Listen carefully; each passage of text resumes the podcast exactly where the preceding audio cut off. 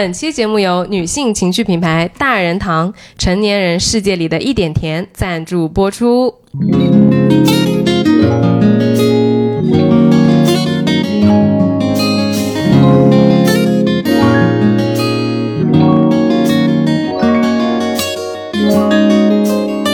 Hello，大家好，欢迎来到来都来了，我是主播丸子。 Hello，大家好，我是 Nicole。今天是金庸系列，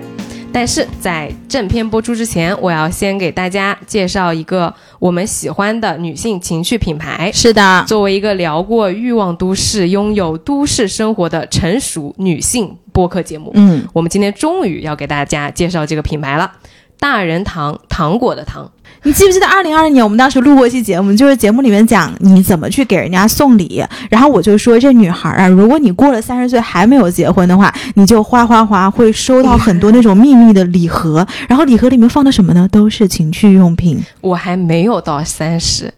我已经开始收到他们的产品了。嗯，我收到的是豆豆鸟这款产品呢，就好像是我很多身边的女性朋友都会第一款入手的情趣用品。嗯，但是现在呢，他们的产品已经很多样了，就除了豆豆鸟之外啊，还有什么小海豹、兔子月，其实大人堂十二月首个线下门店也已经在上海 TX 淮海开幕了。那对于情趣用品来说呢，我们知道如果要出现在购物中心是相当相当不容易的。其实大人堂给我第一个印象就是它非常的健康，非常的阳光。嗯，从颜值和主打功能上来讲呢，也是完全站在了女性的角度去思考和设计产品。就很美。对的，嗯非常可爱。就是你拿到那个东西，你就会觉得，哎，它是个情趣用品吗？好像它也不是个情趣用品。但是你看一下功能，哦，这个东西原来有这些功能呢。对，比如说，我们拿它的这个经典产品小海豹来说，产品的外形设计呢，完全贴近了日常生活用品，用起来就像一只很可爱的这个小海豹。所以你在了解和选品的过程中，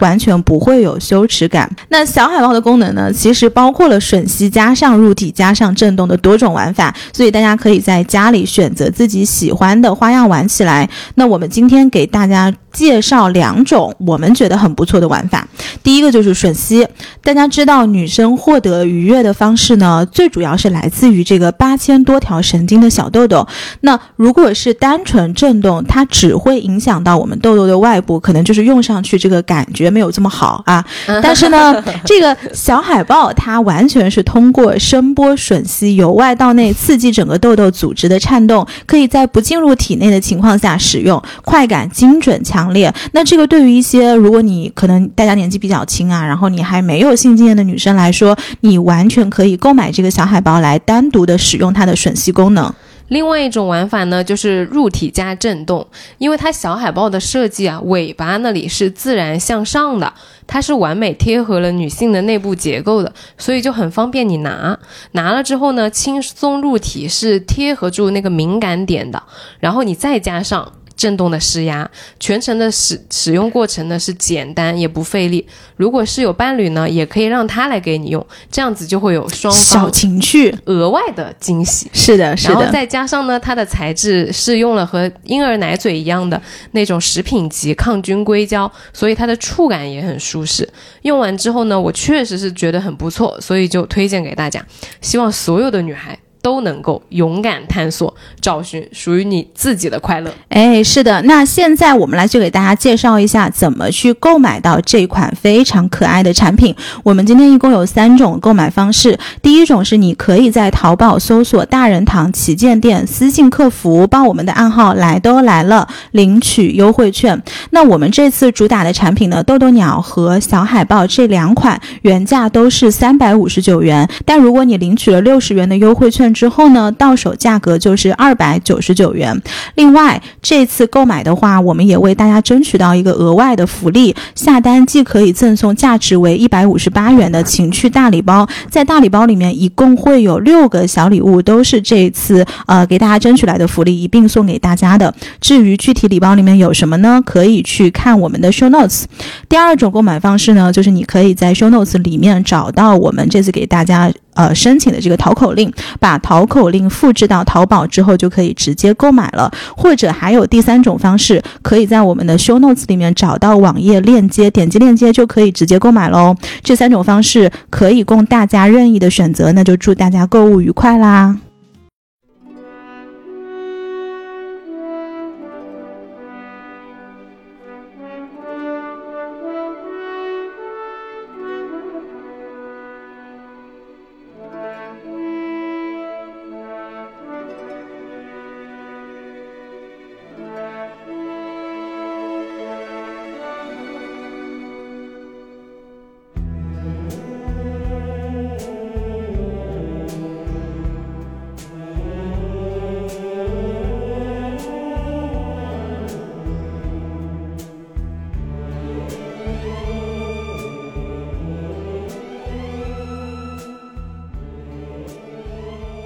这是我们来都来了金庸系列的第十期。嗯，过往的节目呢，我们讲过黄蓉为什么爱郭靖，赵敏是怎么追到张无忌的，令狐冲和小师妹，大家可以在我们节目里面搜“金庸武侠”四个字找。那以前我我之前啊看过有一个听众给我们写过一条评论，我觉得嗯挺有意思的。嗯他说以前读金庸读出来的是豪情万丈，听两位姐姐读金庸听出来的是侠骨柔情。哦，嗯，我觉得挺贴切 的。你知道我读金庸是什 么吗？就是没有读金庸， 你是听金庸。我听金庸，对我听金庸就是努力记住里面的 人，怎么记呢？按姓氏来 记。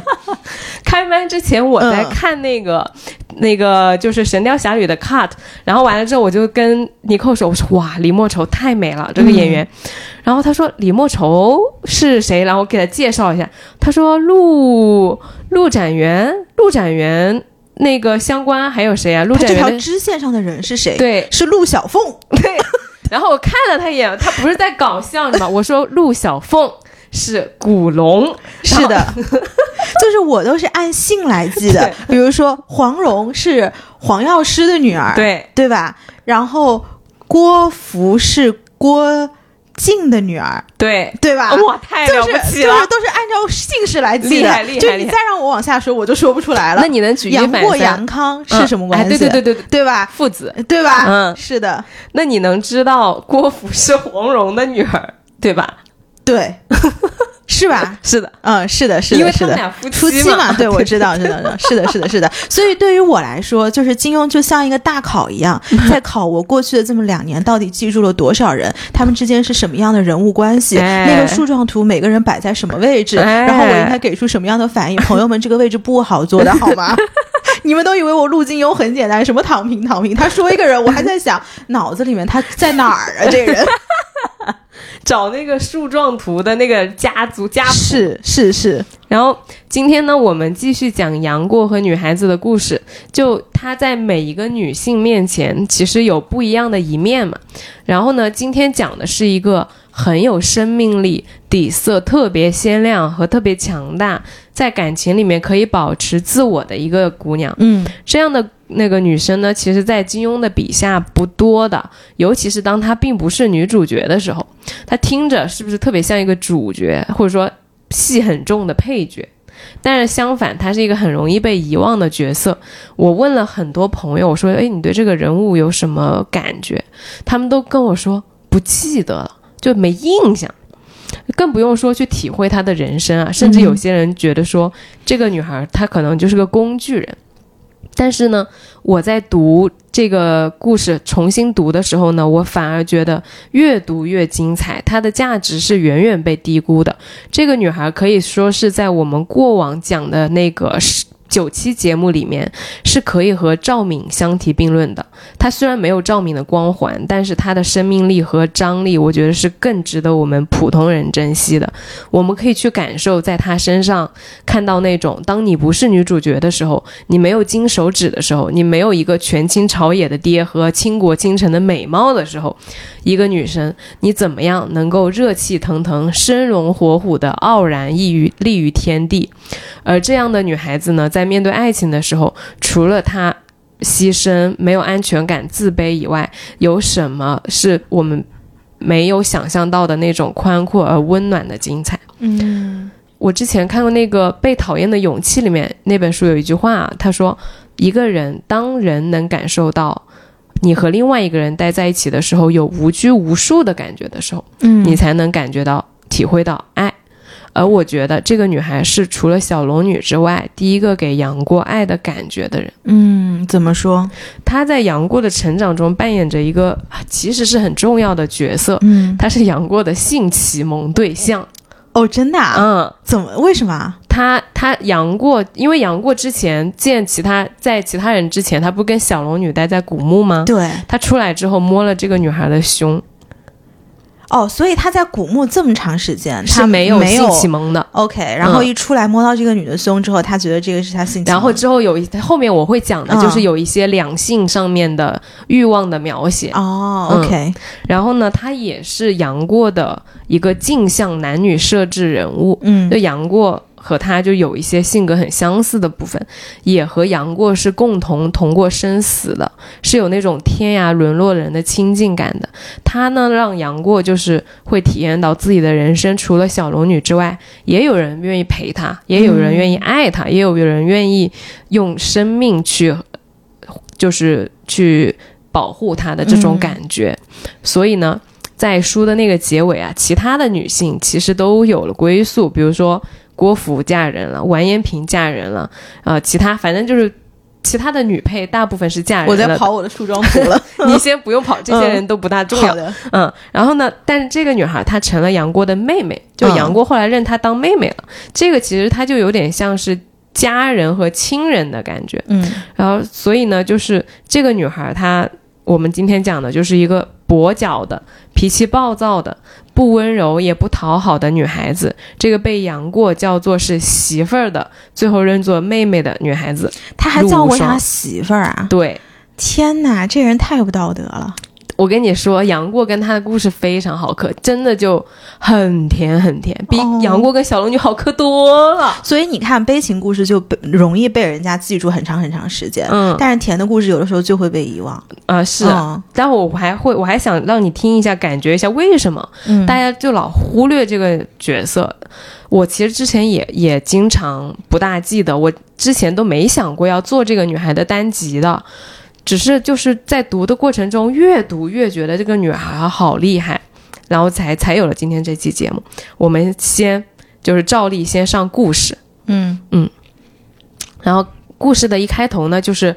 杨过从那个古墓里面出来。出来的原因呢，是当时小龙女她其实是被尹志平侵犯了，嗯然后她以为是杨过，啊，这个我是记得，对吧？然后完了之后呢，杨过她就让杨过，她就跟杨过说：“那我现在是你妻子了。”杨过说：“啊，为什么？就是他杨过就嗯你碰 get 不瓷到，对。嗯然后完了之后，小龙女就一口血吐出来，就是、就她以为她不要他了，她就走了。就杨好，小龙女第一次离家出走，然后杨过就开始找找她的姑姑。然后出了古墓之后呢，杨过就一路找，他找的怎么找的呢？他就一直问别人说：“你们有没有看到一个叫做呃穿白衣的美貌女子？”嗯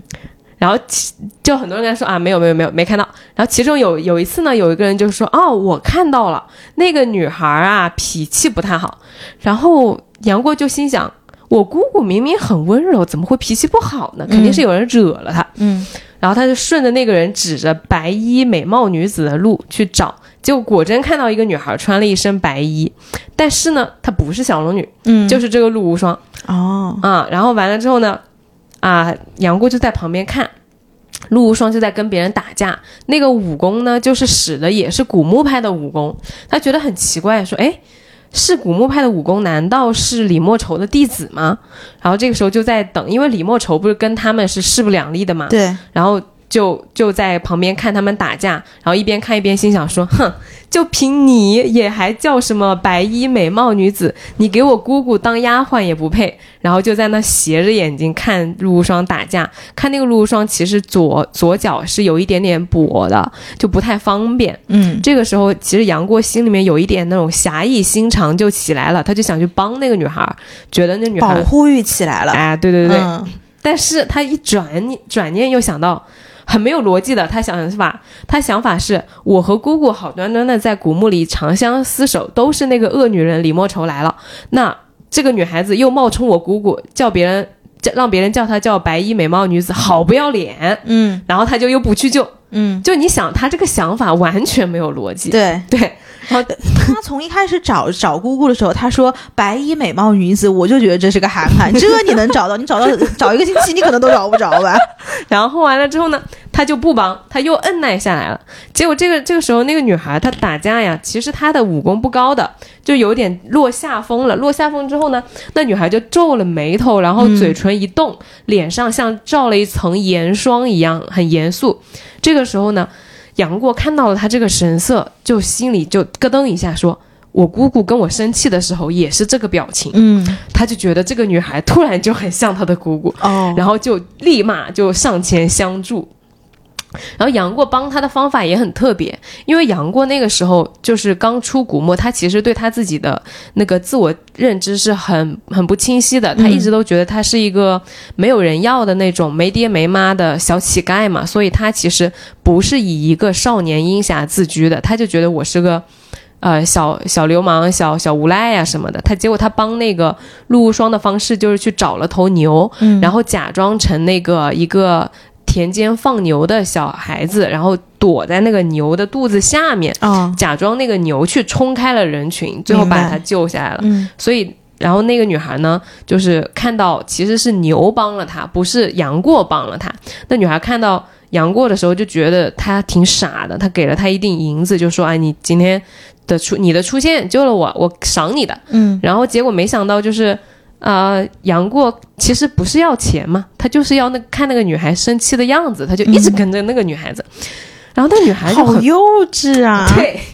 他就一直跟着他，然后那女孩就很生气，她越生气，杨过就越跟着她，就说我要是找不到我姑姑，我就一直跟着你，看你的生气的表情。然后那个少女就是又好气又好笑，心想就说，如果这个男孩子要是再跟着我，我就一刀砍死他。嗯然后那个杨过就说：“那你砍死我算了，反正我也就是不想活了。”结果那个杨过就心想：“你肯定不会真砍我嘛。”结果那女孩真的一刀就往他那个头上去砍，虽然是不会要命的，但是肯定是要就是受伤头的，破血流的，对的。然后结果呢，那杨过他是会武功的嘛，而且他其实比陆无双厉害，嗯他就假装哎呀杀人啦杀人啦，他就开始跑，结果跑到市中心去呢，旁边一群的人围着他们，嗯说你们俩干嘛？然后杨过就指着那个陆无双说：“她是我媳妇儿，我媳妇儿不要我了，还打我。”然后完了之后，那少女恶狠狠地说：“死傻蛋，你再胡说八道，我把你脑袋砍下来！。哎，不是，这俩人有没有想过小龙女的心情啊？ 就是我以为我老公不要我了，然后我就跑了，结果发现你不但没追来，然后你还在那儿跟别人打情骂俏对，一个在喊一个人媳妇儿，一个人喊一个人死傻蛋，这是什么剧情啊？我要是小龙女，我得多难受啊！小龙女要吐血，小龙女真吐的啊啊第二口血，真是，嗯。然后呢，然后那个那个少女就就啐他说：“瞧你这个脏模样，就是丑八怪也不会肯嫁给你做媳妇儿的。”然后杨过就杨过就说：“那我反正就是要跟着你。”然后嗯那女孩没办法，因为街上很多人看着，结果他们俩就就走了嘛。那陆无双就作伴，你跟着我就跟着我吧。喂，哎，别走，别走，你不要走啊，再陪我一会儿嘛，别走。哎呀，哎呀，哎呀，头疼啊，打人呐、哎，怎么怎么怎么回事？这是啊？怎么回事啊？啊？哎哎哎，娘子，你不要走啊，你不要走啊，不要走啊！你说什么？你别走啊，娘子，你不要走！哎呀，哎呀，哎呀，怎么回事啊？啊？怎么了？怎么回事啊？怎么了啊？啊，这这个这个这个人是我娘子，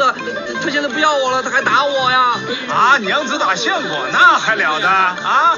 哎呦我，打完了又踢呀、哎呀，真是的，真是的。本姑娘喜欢踢谁就踢谁，与你何干啊？哎，话不能这么说啊，这到底也是夫妻嘛，你又打又踢，怎么当人家娘子啊？你想怎么样？我想怎么样？我想跟着你喽。你以为你笨熟啊？那你还打不打相公啊？不打了。啊。结果就嗯跟到了郊区，到了一个破屋子里，心里面还在想怎么把杨过杀掉。哦，就这个女孩真的是这么很执狠拗吗？对啊，对，其实好歹人家救了你，你你就你又不说谢谢就算了，就凶人家就算了，就心里面真的是想杀人。嗯然后呢，接着跟着这个到了一个那个破石屋，就到了晚上，啊、在晚上的时候呢，那个女孩其实还是就一直在琢磨着我怎么把这男把这个男的杀掉。你就看着这个这个女孩平时就为什么这么暴躁。讲到这，来给大家介绍一下陆无双，他到底身世是什么样的，怎么就长成了，就是出场这么对呀、这么凶。是的，恶丫头，对对，恶丫头，她是那个陆展元兄弟陆立鼎的女儿。嗯，陆立鼎就是那陆个 小凤的爹，今天这集 嗯跟陆小凤没有关 系，好吧？ 这是什么 东西大杂烩？然后呢，当年是就李莫愁的前男友啊，就是陆展元。李莫愁被跟那个陆展元被他分手了之后呢，就血洗陆家庄，就杀人嘛。嗯， 然后在那个陆家庄上留血手印，大概留了可能九个吧，我记得，嗯就是全家上下所有人一个人一条命，就一个掌印这样子。哦，啊。然后他的那个陆无双的父母呢，他其实都是被杀的，但是因为陆无双他当时，呃，他爹给了他脖子上系了半根那个丝带，嗯，那个丝带是李莫愁当年缝给亲手缝给陆展元的定情信物，嗯，所以那个李莫愁看到这个东西了的时候呢，他心软了，他就把没有杀这个女孩，哦，他把她带回家，带回了赤霞庄。那陆无双呢？金庸原文啊是说他聪明精乖，就知道落到这个女魔头手里呢，肯定就是生命悬于一线，非常非常危险的嘛。然后呢，而且你也肯定逃不走，哦嗯因为他随时把你抓过来。然后他就开始处处讨好李莫愁，然后就奉承的那个杀人不眨眼的李莫愁啊，就是突慢慢喜笑颜开的，也不至于喜笑颜开，但是就是其实就是有有了见面之情嘛，对就是其实虽然你看着李莫愁好像是很冷血的，但是其实他也是有人的那个一面的。是，跟一个人跟你相处久了，就算是条狗你都舍不得杀，何况是个人、而且你不是说他是他最爱的前男友的小孩吗？这肯定不舍得杀呀兄弟的小孩儿。兄弟的小孩，对的对对的肯定不舍得杀嘛。 李莫愁有的时候呢，想起来了当年的事情啊，他就把陆无双叫过来，就是胡乱打骂一下，然后陆无双就装可怜，其实这个事情就过去了。他当年是负了他还是怎么着了？没书里面没写，书里面就说这两个人谈了恋爱呢，就是分手了，但具体是谁，肯定就是说陆陆展元到底有没有劈腿啊什么的没写哦啊、就你也不知道他们是好聚好散，然后这个女的追着他不放，还是他就是劈腿了追着他不放，嗯天呐，我觉得现在的女子真的是非常的包容。你看，古代如果说你这个男的如果负了这个女的，这个女的最后是会变成李莫愁的，对。就是她是要血洗你全家的。 但是现在你看，女孩就是找姐妹哭一顿，然后就说：“哎，那就下一个吧。”你看是不是？你这个按照 take away 很好按照这个频率，现在现代社会得有多少女孩，她就是女，就是女魔头？对，对啊，有要得生出多少李莫愁？大家谢女那个李莫愁不杀之是，然后呢，啊、这个陆无双他是这么活下来的。然后他平时给李莫愁和那个李莫愁的大弟子叫洪凌波端茶倒水，他就很殷勤，然后在、其实，在旁边是偷偷的学了一点武功的。他小的时候也有一些根底，所以就是呃。大概那个功夫就是二流吧。嗯在开麦之前，就尼寇就问我说：“陆无双的功夫到底咋样嗯？”我想了一下都不好描述。我说二流，然后尼寇说啥叫二流？嗯，我说啊，就是你过往知道的所有人物，他都打不过。 然后我就笑 了，然后我就想了一下，我过往知道的都有 谁，然后我想，嗯，打不过是正常的， 嗯、什么周芷若啊、赵敏啊、什么张无忌呀、对，呃，还有什么张翠山，这谁打得过谁呀、谁都打不过，谁都打不过。他连郭芙都打不过。嗯嗯所以所以陆无双的战斗力是比较弱的。然后，但但所以给大家介绍一下呢，就这个女孩啊，她其实在成长的过程中是很可怜，而且很悲苦的。嗯，就呃师傅是那样一个，可可能半个师傅吧，就是那么残酷，然后又经常折磨他、羞辱他的一个人。然后他在那样的环境里长大，没有什么好脸色看，也没有人关心他，没有人照顾他，没有人保护他，每天都在担心会不会被李莫愁杀掉。嗯，所以这样长下来的女孩，她脾气就是长成这样，你看突然就已合经不理了。错了。对，已经很不错了。然后我们看这个刚刚这个第一次见面这两个人啊，杨过和呃这个这个陆无双，其实相互之间都没有尊重。嗯杨过呢，在陆无双面前装傻充愣，一方面杨过自己的戒备心也很强啊，他不想就是告诉陆无双我是谁，嗯，我我师傅是谁。然后哎，杨过是一个真傻的人吗？还是说他是那种大智若愚的人？他他是个很精明的人，他有点像黄蓉，哦，就是很讨巧的那种人。，对，很讨巧的那种人。嗯，黄蓉她黄蓉的那个聪明程度呢，是她觉得她可以看穿所有人，嗯但是她看不穿杨过。哦，那也是高手。嗯，然后所以其实杨过现在拿陆无双就是在解闷儿，就是当那个替替身文学，在那就跟那个《甄嬛传》里面那皇上集周边一样，嗯，就这就是第一个小龙女周边。然后呢，那个到第二阶段就有了更多的起伏。中间呢，陆无伤不是半夜就想杀他吗？嗯但是被杨过就是装疯卖傻又化解了。他那个刀一提起来，杨过就是在躺在地上，哎，翻一个身，假装睡觉，梦到一只耗子，说：“哎呀，有老鼠。”然后一脚踢到那个陆无双哪哪个穴道，就把陆无双那穴道给踢住了，就嗯动不了了。嗯，就杨过经常用一些很疯癫的招数去化解陆无双对他的突袭。理解，嗯，嗯但是呢，就是上门的时候，就是有陆无双之前打架的人来找他寻仇，就是陆无双之前就打，比如说砍了人家什么的，人家就来报仇，结果把陆无双当时就是打到了肋骨，就打断了。哦，断了之后呢，而杨过趁陆无双晕倒的时候呢，又帮他料理了一帮就是上门来寻仇的人。嗯但陆无双没有看到杨过的武功，嗯，所以他还是觉得杨过是个疯疯癫癫的傻小子。那这个时候杨那个陆无双就是呃回过头来的时候，他自己肋骨不是断了吗？你想在这儿啊，肋骨在嗯这儿，很疼，很痛很痛，他呼吸就已经很微弱了，就受伤很很重。然后杨过就问他说：“你现在很痛吗？”然后陆双就是痛得死去活来，还要咬着牙齿骂说：“问什么问？当然很痛啦！”说嗯。抱我进屋里去。然后哎杨、呦呦呦呦呦呦呦！我怎然么后感觉这两个人在撒娇，在调情啊？后面更挑，嗯然后杨过就把他抱起来呢，就有一点震动，你好歹就是抱起来有晃的嘛。嗯然后陆无双又痛，就说他鬼傻蛋，他你故意折磨我是不是？你笑什么笑？他死傻蛋，你看到我越痛越开心是吧？呃，杨过就说说啊，那个要不我给你接骨吧？然后陆无双说你还会接骨啊？嗯杨过说我家的赖皮狗跟隔壁的狗打架，那个骨头断了也是我接的。嗯，然后王伯伯家里的母猪肋骨断了，也是我截 的。然后陆无双说：“说你骂我狗，骂我猪是吧？我听得出来。嗯，但是他心里其实就是知道，如果我现在不让杨过接，我可能这个就死了。哎就不好了。对，那怎么办呢？就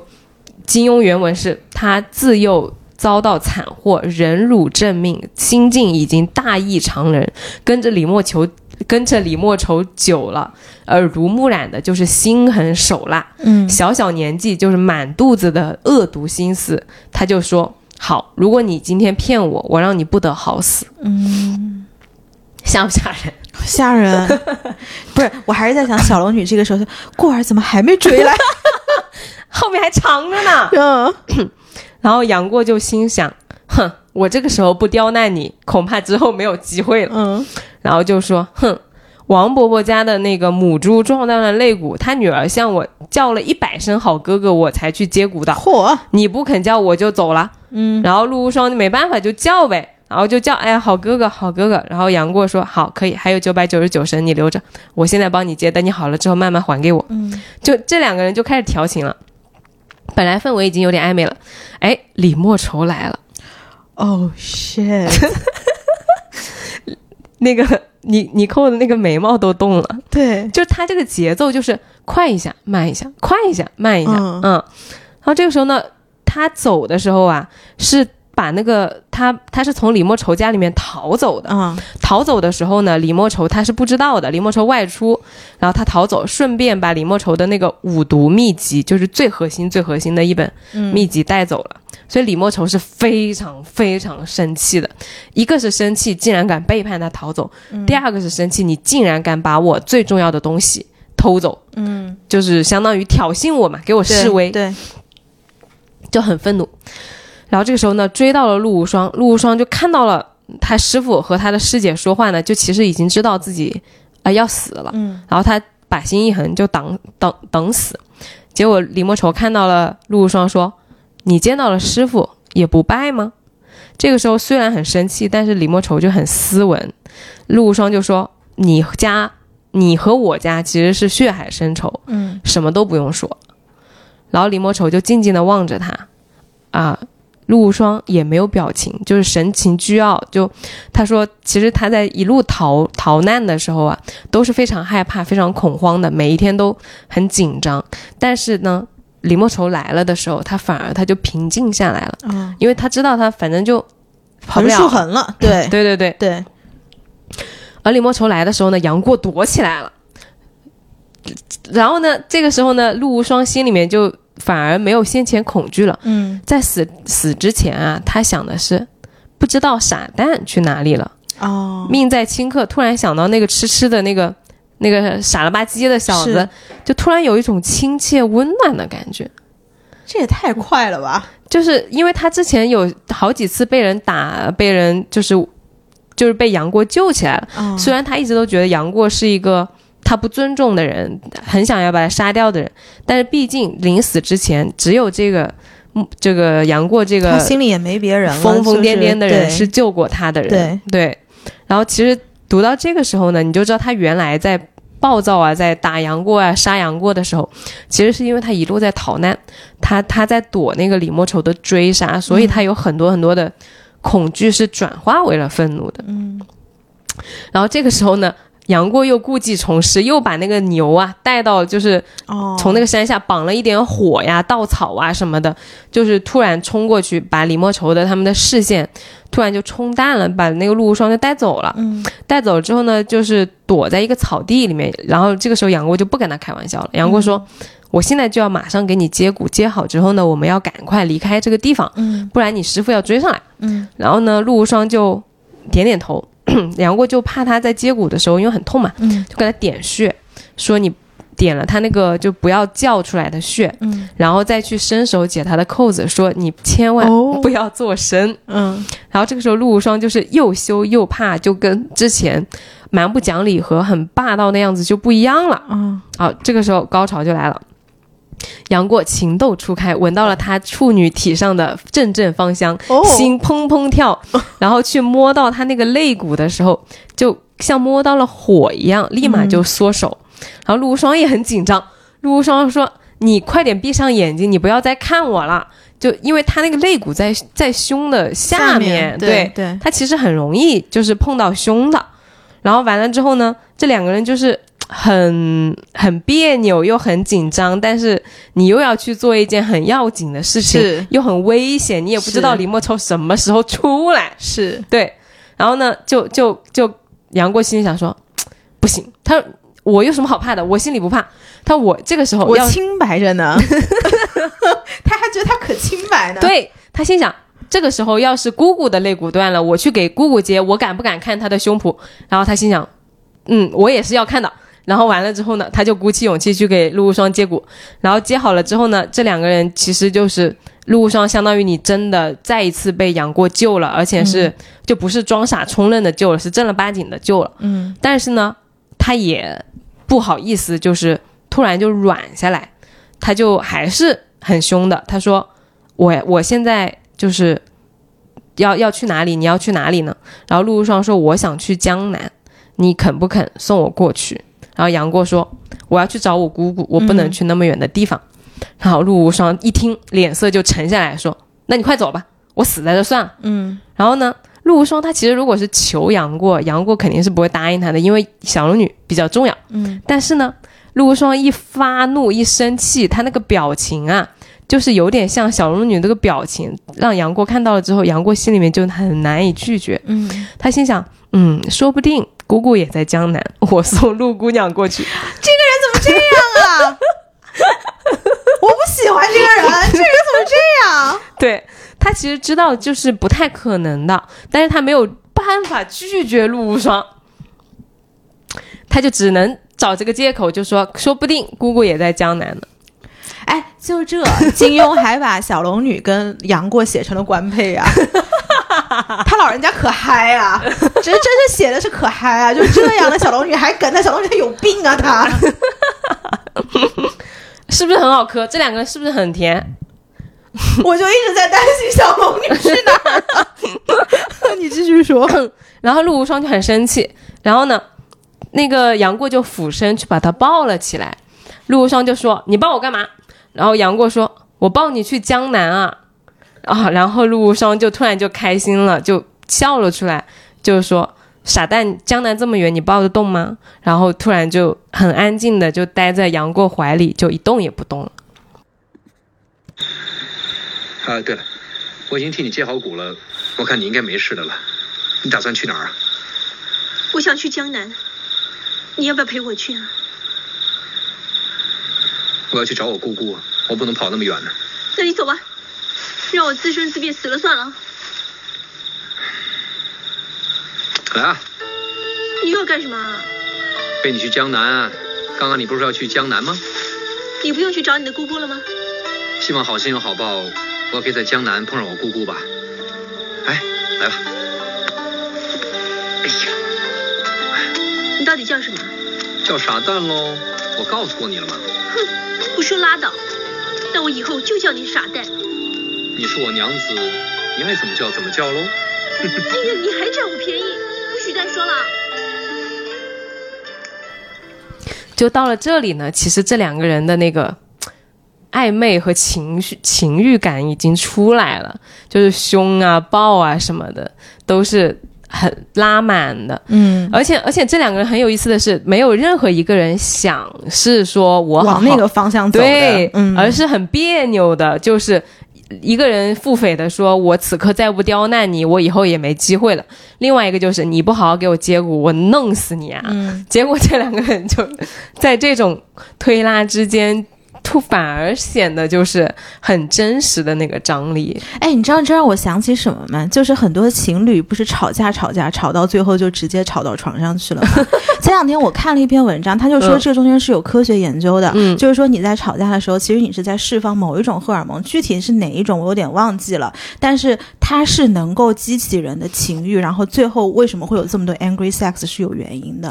他那种那种那张种性张啊，力，那种嗯张力，那种，因为你在是发脾气的时候，其实是某一种性张力的体现嘛，嗯就是很有那种感，感而且觉两个人其实又有这种权权力的上下的这种争锋的感觉。对就是有的时候 sex 不就是 about dominance 嘛，对吧？对然后对你最后这个东西都是相通的，然后直接，哎呀，好，我不喜欢他， 真是，但但是杨过啊，他是他本性是这样子的，嗯就他是杨康的儿子，你想想，杨康就是一个很风流的人，嗯所以杨过他虽然好像大家觉得说。跟杨小龙女的感情是很深情、很专一的、嗯啊，通篇都是我要找我姑姑，我要小龙女，小龙女在哪里，在哪里。其实他就是很风流的，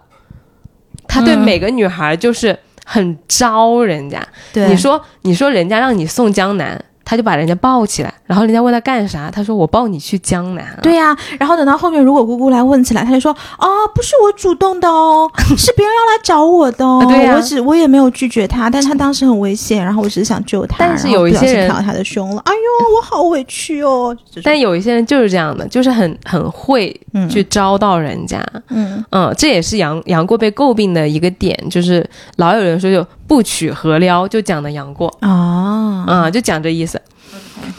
但他其实就是正经的时候，还是有很很细心的。比如说，他帮那个陆无双接骨之前，会先点他的穴，就是确保他不要叫，然后不要引出来李莫愁啊什么的。嗯，其实杨过这个人是有伎俩，但是没有城府，风流但不下流，所以我会觉得就是又有正经的一面，又有流氓的一面，还嗯挺招小姑娘喜欢的。那那是相当的。对，嗯，然后陆无双呢，他看着就是前面你看了很多的暴躁啊，想杀人啊、扇耳光啊什么的，就自我保护机制很强。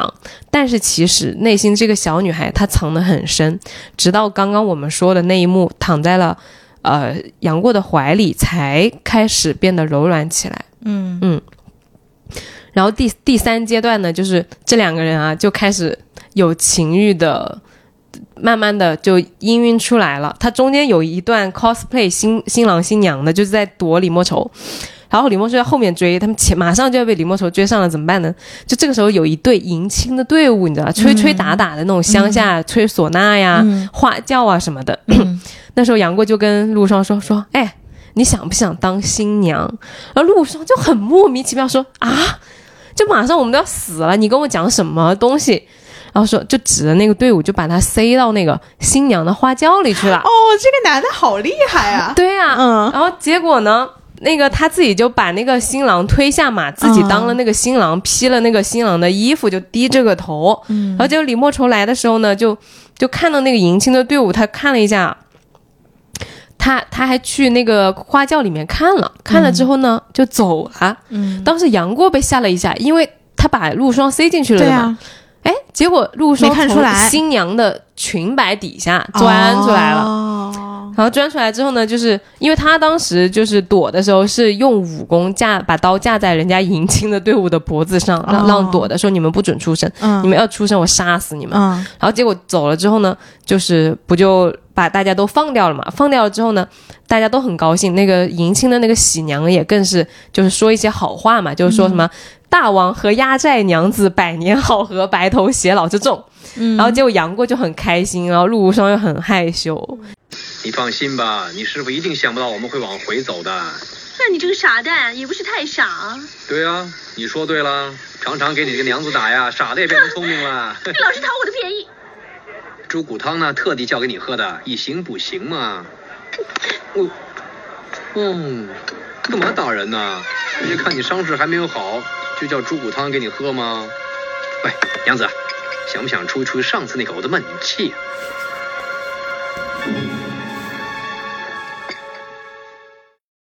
躲人的时候，后来又躲到客栈去了呀。然后两个人为了躲那个李莫愁查房嘛，嗯就躲到了别人的床上，然后跟别人睡在一起。这两个人就睡在了一张床上。陆无双这个时候心里面也是，就是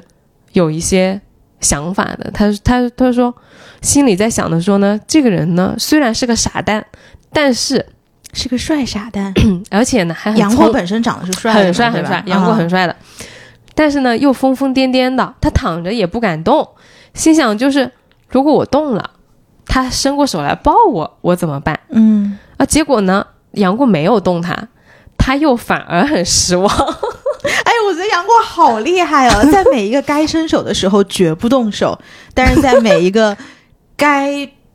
安全的时候冒一点险，哈，嗯，这个真的是致命的。对，就是对，别人觉得你可能要动手的时候，他不动，他就你就有点嗯，就难受，是，而且那个时候，杨过呢，金庸写的是他有浓重的男子气息，嗯然后闻到那个气息呢，就是陆无双就是难以自 已。哦，然后杨过呢，他早上醒来了的时候，他有感觉的，他看到陆无双呢，就是两个嘴唇啊，红红的、啊、翘翘的、啊，心里面也有想法。嗯他说，如果我这个时候去亲他一下，嗯他肯定是不会知道的。他就想去想想去亲他，嗯而且早上嘛，就是男生就是情欲最旺盛的时候，他想到呢，陆无双之前给他接骨的时候，还有陆无双的胸脯也很也很诱人，他就那个血呀就涌上来了。热血沸腾。，对，但嗯对后来他按耐住了，因为他嗯想到了小龙女。哦，啊他还知道呢，他， 对对对对对，嗯，他在他在百忙当中想了一下他的官配， 对。这两个人呢，就后来还有推拉的，就是呃当时杨过就跟他说：“哎，我们逃走，我们但是你呢受伤了，所以我们不能骑马。”嗯，然后呢，那个陆陆无双就脾气很暴躁嘛，他说：“那要逃你一个人逃好了，你不要带着我。嗯然后杨过心里还想说：“这个姑娘真是小心眼，我随口讲一句话她就生气。”嗯，但因为杨过又喜欢看她发怒，就反而就气她说：“要不是你求我送你去江南，我早就走了。”然后陆无双说：“那你去吧，嗯我见了你就生气，我还不如自己死了。然后杨过说：“你你死了，我才舍不得呢。”就是这两个人，就是哎呀，欢喜冤家，就是叫什么极限拉扯，对极限啊拉对，扯 极限啊拉扯就是一个，而且这这里的他那个情欲处理的就很自然，就是两个年轻的男男男生跟女生嗯躺在一张床上，你说没有点想法也是不大可能的。对，嗯，对，到了第四个阶段，哦，我我补充一下，嗯你说到这一点，其实为什么杨过他一直就救陆无双啊？其实他是有自己内在驱动因素的，啥？就是因为他他通过救陆无双，他其实能证验证他自己是一个厉害的人。呃，为什么呢？因为他就是陆无双，不是武功很低嘛，然后又很危险。他通过去救陆无双呢，一个是他能验证他能力，就武功也可以，计谋也可以。嗯，你救了人，毕竟是有成就感的事情呀、啊对吧？嗯嗯然后你救完人之后呢，你会觉得你自己有用，嗯，你被需要了，哎，你善良，嗯你你是一个就是在道德层面也是很不错的。就杨过其实他很需要这个东西，嗯，就类似于是刚出古墓，我看看我自己个儿在这个世界是处于什么样的定位。对让我自己明确一下我的定位，然后以后再出去干别的事儿。对，因为对因为他是需要去这样的机会去救人的，所以他他就是没有像你说的转头就走，他其实是有，我觉得是有更深层层次的原因的。嗯，嗯。哎，今天这个节目呀，因为我这个嗓子呀有一点那啥，所以大家就将就一下啊，嗯将就一下，还可以，我觉得听的还行。哦，将就一下。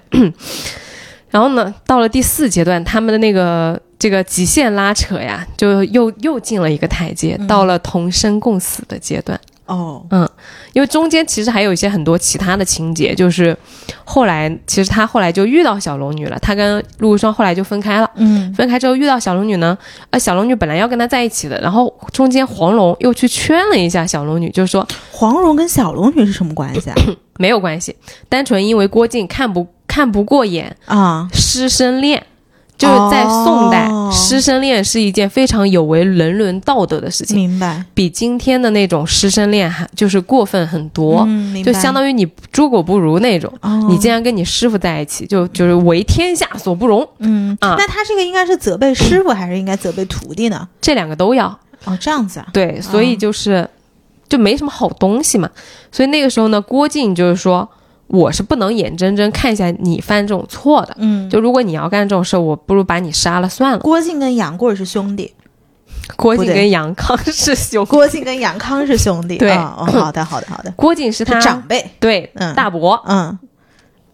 郭靖是真爱他，嗯，但是呢，郭靖也是一个儒家思想很思想嗯很重的人，嗯所以他觉得那样是为杨过好。嗯嗯所以呢，那个黄蓉呢，她就帮着郭靖去劝了一下那个小龙女。小龙女就说我：“我那我就走好了。”然后小龙女就第二次离家出走，她又走了。嗯然后呢，啊、杨过他就又去找小龙女。嗯他在小小龙女路上呢，也发生了很多其他的事情，他就又救了黄蓉啊，救了郭芙呀，又跟金龙法王打上架了呀，怎么怎么巴拉巴拉。 当中呢，杨过就是受伤，受很重的伤，他被陈英救起来了。嗯，陈英是谁呢？嗯不要想了，你不 知你不认识这我个就人开，始翻白眼了，我说这谁 呀？这不用想，他不在你的图谱 里面。哦今天陈英也是第一次出场，嗯她她她是陆无双的表姐嗯，啊，也是当年那个从李莫愁手下 survive 的那就是个。另外一个呗。，对对对，嗯其实陈英跟那个杨过也是有故事的，但我们今天不讲。然后呢，小子玩儿很开啊，哎，三姐妹通对吃。啊呀对呀，嗯小子玩儿很开。然后当时呢，陈英就把她救回来之后呢，在那个陈英的自己的一个很很简陋的小屋子里，啊、杨过当时呢就养伤嘛，嗯养伤之后呢，陆无双就回来了。陆无双呢就看到里面有人，他就问陈英说：“表姐，表姐，谁在我们这儿？”然后那个少女就说：“有人受伤了，在养伤。”啊，陆无双说：“谁呀、陈英就说：“你的救命恩人。”嗯然后陆无双就很高兴，突然一下就冲到那个门里来说：“啊，傻蛋，你怎么在这里？”然后就看到那个陆无双就满脸的那个喜喜色，就很开心，说：“哎，这次轮到你受伤了。” 然后呢，杨过就媳，他就叫媳妇儿，他媳妇儿媳妇儿，你也在这儿。但是其实啊，陈英在旁边，陈英是一个很端庄、很内敛的人，嗯杨过其实很有点尊重他，而且不敢在他面前开玩笑的。嗯，所以这个时候呢，他本人在陆无双面前其实就是那种，就啥话都敢说的那种嗯嘛，就是你才舍不得我死呢这种很轻薄的话他也敢对说，但跟他跟陈英一点都不敢。所以他在那个陈英在场的时候，这两个人啊，就是陆无双跟杨过都有点不好意思。然后陆无双就说：“说你一见到我表姐就服服帖帖的，然后连名带姓的叫什么全部都说了，然后跟我之前就装神弄鬼弄了好久。”然后杨过就说：“那你叫我傻蛋，我就听你的话当傻蛋，还不够服服帖帖吗哦，？”然后陆无双说：“我之后再慢慢跟你算账。”结果这三个人就开始就说：“那我们要逃走嘛，就想怎么逃，只有一匹马。”然后那个陆无双跟陈英呢都很想自己去走路，然后让另外两个人骑马，就是往反反方向逃是就快一点。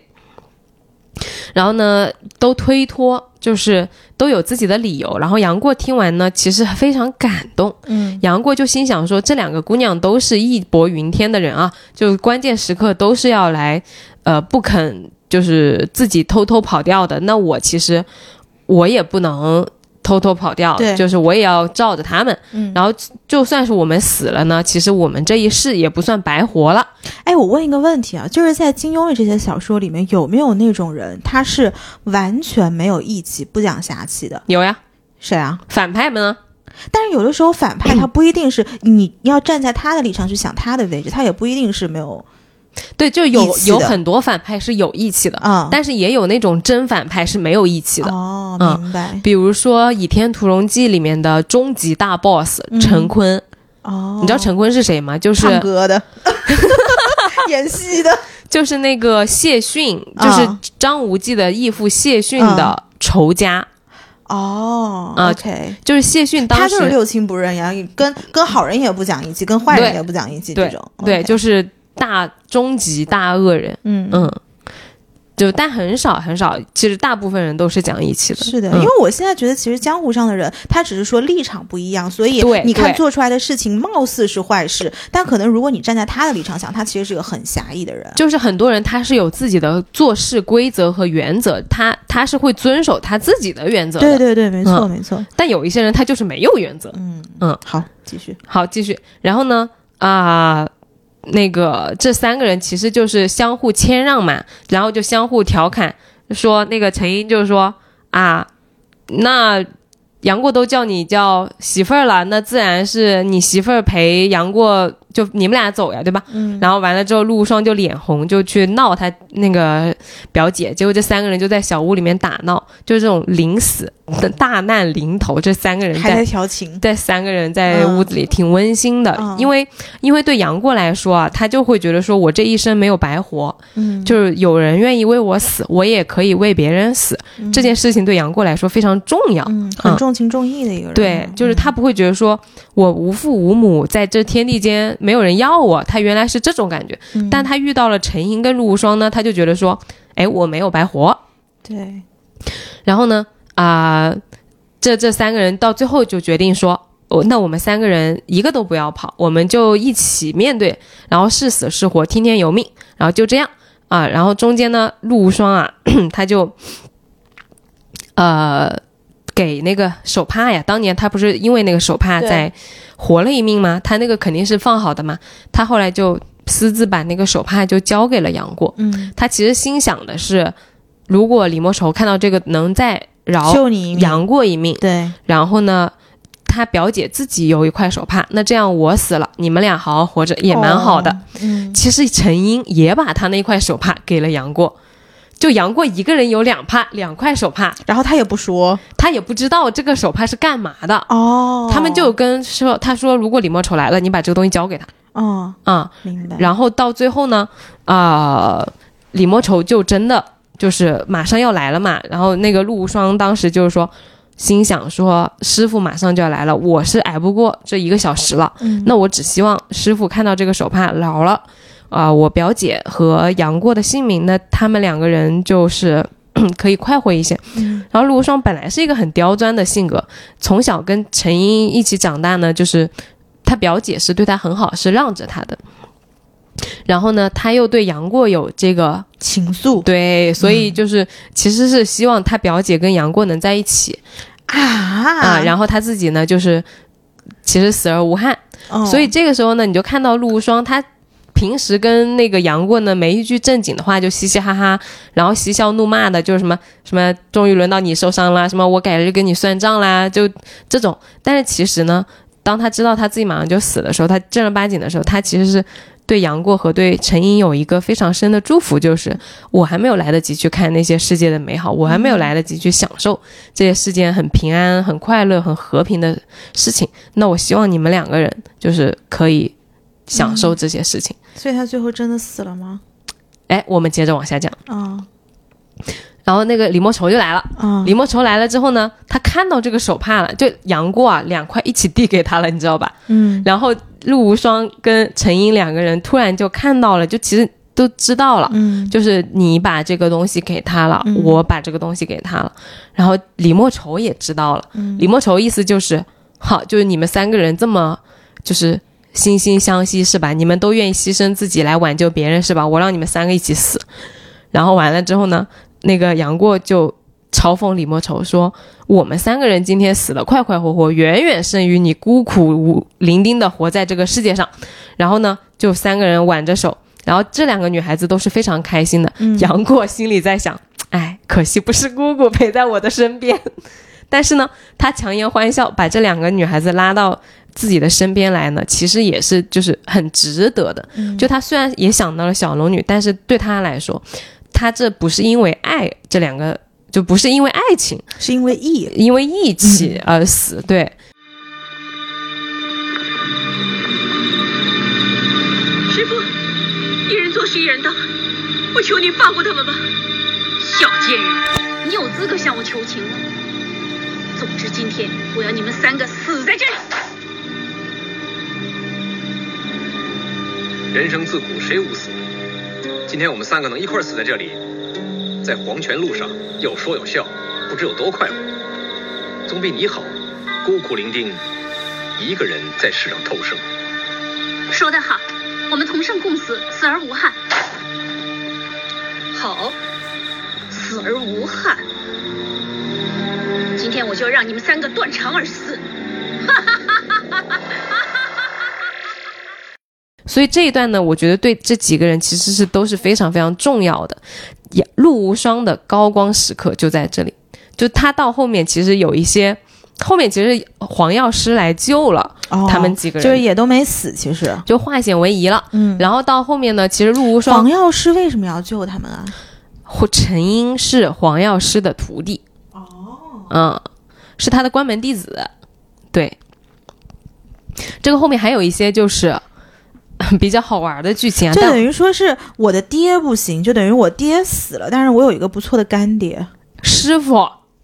对，呃，是吗？就是嗯呃，师傅是古代的嘛，嗯其实就是有一就类似于可以啊，帮对你对，的人嘛。我有一个后有一个后那个撑腰的人嘛，是，对，但是陈陆无双就没有。嗯，然后我们今天这个故事啊，就是讲到这，这个人物的高光全部都在，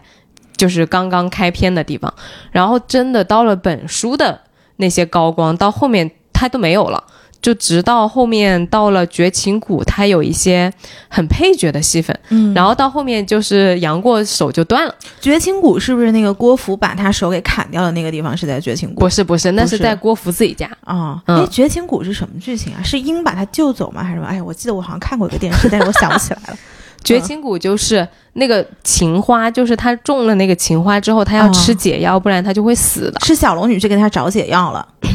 小龙女先去了绝情谷，小龙女离家出走，然后完了之后呢，练功，这个半死不活的走火入魔，被、啊被绝情谷的谷主公孙止救起来了。哦，救起来之后呢，她万念俱灰，但她长得漂亮啊。对公孙止是个色色，老色批哎，你不是问谁不讲义气吗？啊公孙止也不讲义气，哦，是吧？嗯他是什么老色他是批？他是老色批加上嗯非常非常恶毒，是不是就是他侵犯了小龙女？不是不是，他想搞小龙女呢，他可想搞小龙女了，啊但是就是没搞上，就是指头都没沾上。哦，他他他那天就是他请小龙女嫁给他，小龙女就是这么君子的，一上来就嫁给他。答应嫁给他，嗯因为因为小龙女是一个神女一样的存在，嗯冰清玉洁的。然后公孙止在她面前其实是装的，就是装的非常客气，就是很周到、很谦谦君子的那种的。直到那天大婚呢，杨过呀，他就跟着金轮法王啊一起误入了这个绝情谷。小龙女还答应他了，嫁给他。嗯，为什么呀？小龙女觉得呢，我反正也不能跟过儿在一起，其实在哪都无所谓。哦，那这个明白绝情谷也是与世隔绝的，跟我那个古墓好像也差不多。嗯然后公孙止呢，公孙谷主呢又救了我一命，嗯看着人也不错，嗯我嫁给他应该也还 行。嗯嗯古代人可真随 便的，啊逻辑非常通顺 啊。对，就是男女主啊，脑子就是都没什么逻辑可言，嗯就是对说的，是嗯的，小龙女但凡讲一点逻辑都不会出走了嗯啊。然后完了之后呢，杨过他就在那个绝群谷啊，他就是哦呃，突然就误入了，误入了之后呢，谷主心想。哎，我大婚刚好有客人来，我就嗯请你们吃这个酒喜酒。对，结果这个新娘子一走到杨过，当场吐血。我操，我姑姑！嗯，居然那嫁给别人了。对她就是啊嗯在他突然就看到那个新娘子是他的姑姑，哦，然后后面就很狗血了，后面就是他吐血，然后小龙女不认，小龙女说你认错人了，哦啊、嗯，然后这里面有一个我很喜欢的地方，就是公孙谷主呢一直叫小龙女叫柳妹，为什么？他姓他说他姓柳，小嗯龙女就跟他说我姓柳，然后完了之后呢，其实他为什么说他姓柳呢？因为杨过姓杨，嗯，啊、所以他姓柳，哦，叫杨柳，啊、是这样子的。嗯然后当时呢，杨过就是说说，那你不认我是吧？那我其实活着也没有什么意思。然后公孙谷主的意思呢，就是说你不要在这里闹我的婚礼，你要闹我跟你不客气，就要打架。嗯，然后后来打着打着呢，到后来就是。嗯就两个人就吐开始吐血呀、然后嗯杨过就受伤啊，然后小龙女也吐血呀、然后到最后危在旦夕，小龙女绷不住了呀，就是说，哎呀，反正要死一起死啊，我就是你跟知道嗯你在现一在起。特别像什么吗？你像那种 B 站的解说。 就是五分钟看完金庸， 然后就是哎呀开始吐血了呀，哎他也开始吐血了呀， 然后两个人开始吐血了呀，然后上面就开始飘弹幕了，你知道吗？就这个不是我们今天讲的重点，就是 你问了我就给你带一下。呃，呃 笑死了。就就绝情谷它后面有很很多的那个剧情嗯推动作用。嗯然后呢，陆无双后来他再一次看到杨过的时候，杨过已经断了一只手了。嗯然后当时陆无双就就很生气嘛，说哪个恶毒的女人砍了你的手、啊？不是哪个恶毒的人哦，就然后说那个杨过说是郭芙。嗯你知道陆无双干一件什么事吗？嗯他真的好狠。陈英当时知道是就是郭芙的时候，他只是难过，就是他是暗暗的哭了。然后呢，陆无双干一件事儿，就是当郭芙在跟公孙止打架的时候啊，因为郭郭芙他其实武功也不怎么样，就是那个公孙止的刀一下子要砍过来，他马上要躲不了的时候呢，陆无双在旁边喊了一句“用手挡”，那他的意思就是你把手举起来，这样你就不会受伤。那你手挡了一下对啊，刀你，手不就砍掉了对吗他其实就是要这个效果啊，啊。陆无双就是想报那个杨过断臂之仇，就是说、哦，郭芙你在跟别人打架是吧？我要让公孙止把你的手砍下来。那后来砍掉了吗？没有，因为郭芙她穿了那个软猬甲，哦，这个是一个就有是钱人家孩子的装备，哎氪金玩家，氪金玩家，但它属于一个 bug 一样的存在。嗯当年黄蓉就是穿着软猬甲，就是嗯到大杀四方，谁也不怕。嗯所以他其实郭芙啊，他是不怕这个东西的。嗯，但是当时郭芙他脑子也不大好，他转不过来，像郭靖，哎，他以为就是、他以为陆无双知道，所以陆无双在帮他，嗯你知道，他郭芙以为陆无双在帮他，哎，确实是帮到了，因为这这样一挡呢，确实是没事，嗯，命反正至少没去，然后呢，手也没掉，对，嗯但是后来呢，郭芙很久之后，他忽然回过了神来，他知道，嗯，他心想，哎，不对呀，他就知道陆无双其实当时想害他。然后郭芙就开始跟陆无双吵架，就陆陆无双后来的戏份大概就是跟郭芙吵架打架，然后没有打赢郭芙，然后就耍那个嘴皮子，一下子又是说什么呃黄岛主跟什么郭大侠这么的侠义云天，你一看就是个小肚鸡肠的人，你到底是不是他们亲生的很难讲啊，嗯你就是个杂种啊什么的，就是拐弯抹角的说是他不是他亲生的，就这种事情，就是到后面都是一些很零碎的戏份，他前面的所有的戏份就是集中嗯最在高光就是那 儿了，在跟杨过一起逃命啊，同生共死，所以这个是很多人说啊、就是陆无双是一个工具人的角色的这么这么一个依据，就是说因为你没有你你这个角色本身好像没有获得什么东西，嗯但是我今天想拎出来就是问你的，就是你听完之后，你觉得陆无双是一个你会记得住的人吗？我当然会啊，因为我的金庸世界里面就这十 集，我能记不住他吗？就是我当时就想了很久，就是嗯，为什么大家就是记不住陆无双？包括其实我小的时候我也记不住他，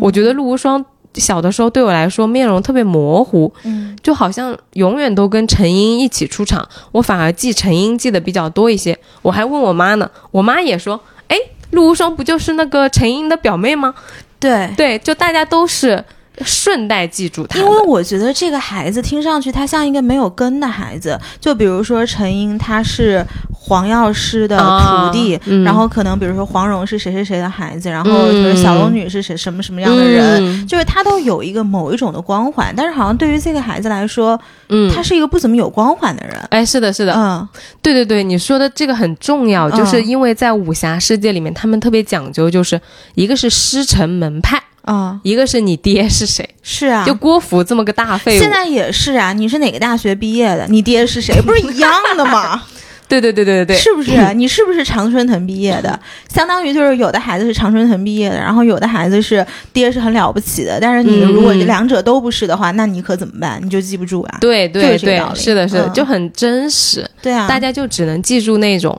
特别牛逼或者特别有背景的人。嗯你说郭芙这种啥都不会的大废物，就全通篇书除了惹祸，嗯也没有什么其他的贡献，嗯反而大家就是记住他。为什么黄蓉跟郭靖的女儿嗯啊，然后长得很漂亮，嗯脾气很大，嗯，但你看陆霜呢，只占了脾气很 大。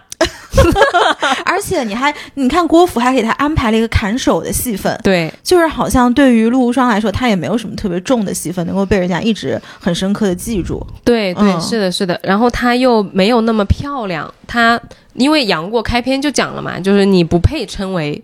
啊、白衣美貌女子。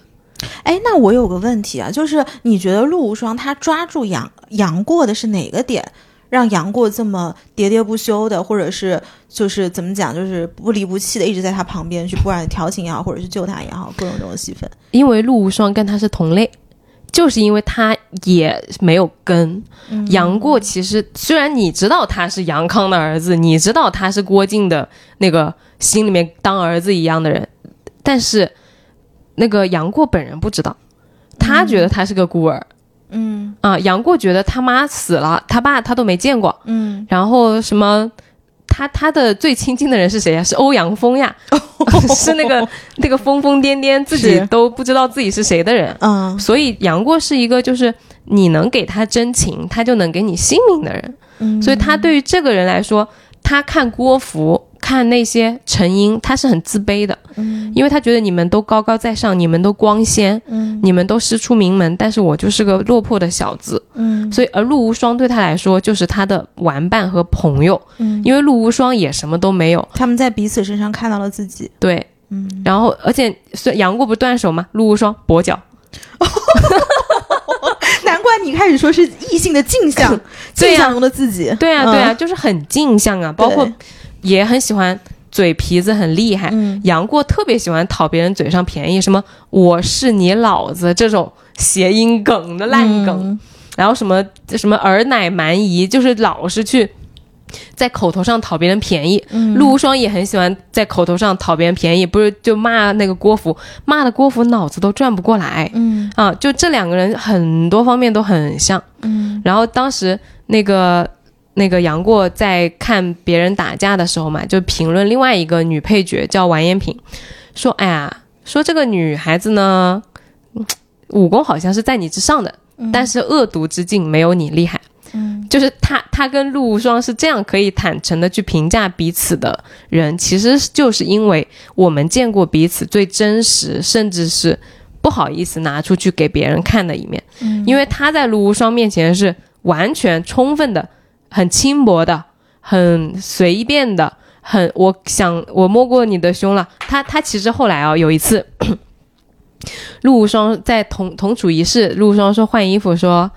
啊你背过去，你不要看我换衣服，我现在换衣服。你知道杨过说什么吗？嗯我又不是没看过。哦。然后陆无双反手一个巴掌就给他，嗯，但有的时候这种关系，我觉得非常的怎么讲，非常畅快。对就是你知道，我非常怕碰到哪种人，就是对方是那种不怒自威的人，嗯你也不知道他心里在盘算什么，然后你也不敢跟他随便说话，你也不知道你自己说的话在他那儿会被他转化为什么样的语言。哎就这种人，你天生的你就会远离他。对呀、对，就是有点阴森森的那种感觉。对呀、所以嗯这两个人关系好就是这个原因啊，就是有啥说啥，嗯甚至是连有一些就是过于随意了，在我们可能有一些比较严肃的人看来，你怎么可以这样？哎，有些人会说，哎，你不尊重女性，或者说，哎，你怎么可以就对一个女孩子这个样子，我说看过了，反正我都看过了。陆少反手一个巴掌给他给我转过去，嗯，就这种。嗯就很畅快，对呀、对，就男的嘛也没有那么小心翼翼，女的嘛也没有那么害羞，不敢你，因为有一些女生可能就是你救了我，然后你又哎看过我身哦，你体，要啊对我负责，呃对对，对，要不然就是什么我觉得我不好了呀，或者说我心里面就弱势了呀什么嗯呀，陆上也没有的，陆上就是还是去你大爷的。我还我我就是要弄你，我就是弄你，就是你大爷，永远你大爷，就这种感觉。嗯，嗯所以他们俩关系好，就是，嗯，我觉得很很真实，而且很暖。我觉得很让人羡慕，非常让人羡慕，对，嗯是的，的，嗯所以啊，你仔细看完之后，你研究完之后，你就觉得，其实他他成为杨过的亲人啊，是是一件就是对杨过很重要的事情。但是呢，这么个对杨过很重要的人，他就是会被忽略。嗯而我后来又想了一下呢，其实还有一个原因，就是因为陆无双他的那个爱情的色彩不浓，因为《神雕侠侣》是一部讲爱情的书，嗯里面有很多那个公孙止啊，就我们刚刚讲的那个绝情谷谷主，他的爱情故事可精彩了，真的啊， 嗯特别恶毒，特别精彩。我给你简要的讲一下，嗯因为就是这个，他当时是怎么回事呢？他跟他的原配，他原配是一个能量爆炸的人，嗯，小龙女是他的第几任妻子？第二。第二任，嗯，没他结一共没有结他一共有几任妻子？就原配啊、就是原配跟他，嗯他原配很厉害的，嗯就是在那个武功上是引领他，是帮他把这个绝情谷做出来的人。嗯结果后来有一天他就劈腿了，劈腿了他们一个侍女啊，就是一个丫鬟。哎，我觉得现在这个，你不觉得这个故事从古至今都是一样的？这个再往前推个一百年，就是什么？就是一对夫妻白手起家，然后把公司做到上市 之后，上市公司的老板出轨了自公司的秘书。哎，人性是一样的。对呀、嗯对呀、我跟你讲，后面爆炸的要命。嗯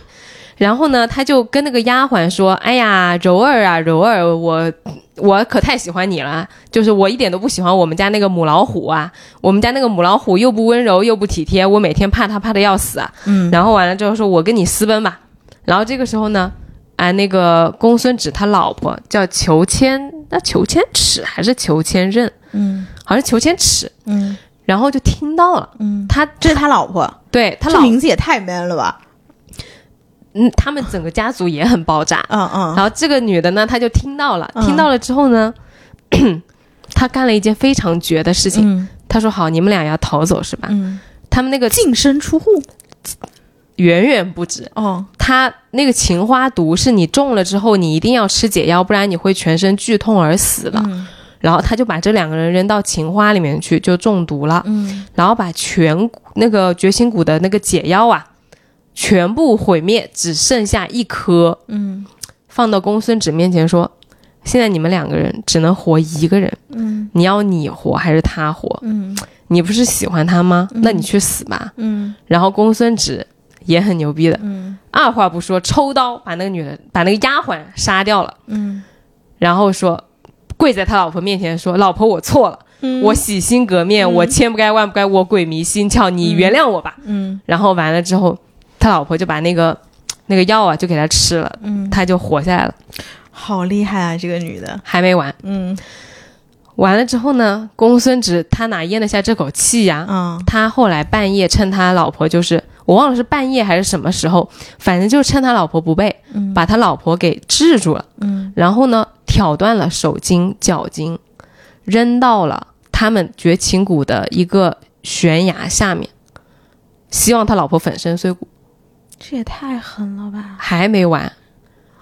他老婆在那个那个崖下面呢没死，啊苟延残喘了。啊十几年、二十几年，手筋脚筋都断了，怎么活呢？就是靠吃那个树上掉下来的果子活，然后练就了一身那个用那个牙齿和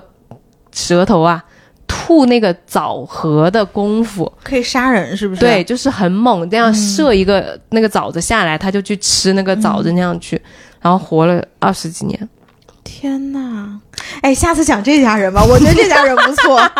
后面可精彩了，后面嗯如何如何被杨过发现，把他救起来，然后他又如何如 何，哎，下次就这个，我先预 定了。你们底下评论区别写的就这个，就 这个，我跟你说，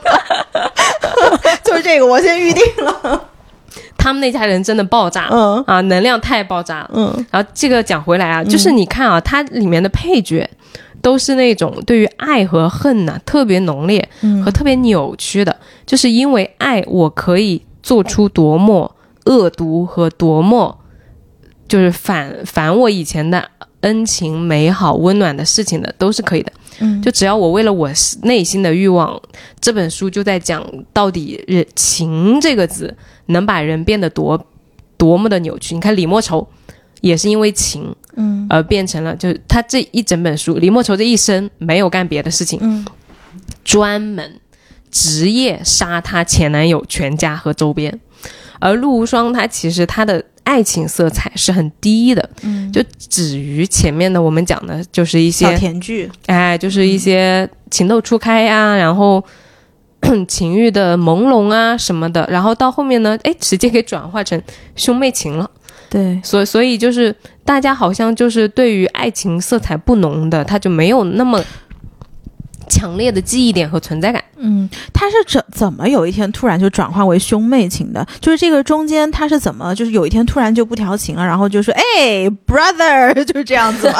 应该也不是吧，肯定也是有个过渡期的吧？因为后来他就是跟那个杨过重逢的时候，杨过后来就带着小龙女了嘛。哦，带着小龙女之后呢，呃，就是陈英和陆无双看到小龙女，因为小龙女真的又很漂亮，哎，很漂亮，很对，漂女亮，生很漂肯亮。定觉得自卑，觉得自己比不过对方，对那我对就来当你的配角吧。对，然后嗯陈英呢，就相当于她是比较善良的，就她是发自内心的祝福杨过的。然后陆无双呢，其实她有点耿直的，就她不是那种说啊、我说不出来祝福这种话，我就不会假装的，嗯反倒就是说，哎，表姐你怎么能看出来小龙女好像就很善良啊？就她就很直，嗯但是呢，因为他其实也是希望杨过幸福的嘛，他而且他也知道，他后来看到了后面有一些剧情，就是小龙女去帮杨过呃抢药啊什么的，嗯他就能看得出来。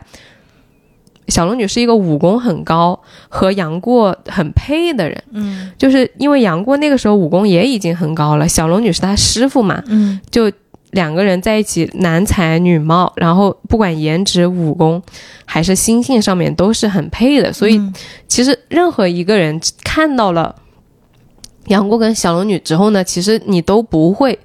再想说我要再去站在杨过身边嗯当他的什么什么人了。是然后呢，加上杨过他后来自己心里面是非常非常坚定的，就是他成熟了之后，他不需要再通过撩妹来证明他自己的魅力和他被人需要之后，他其实是有一些就是刻意回避掉我能撩到你的那个部分的。明白了。嗯，嗯所以到后来，他跟小龙女要分别十六年呢，呃，陆无双跟陈英留下来照顾他呀，他就为了避免我们之间有一些。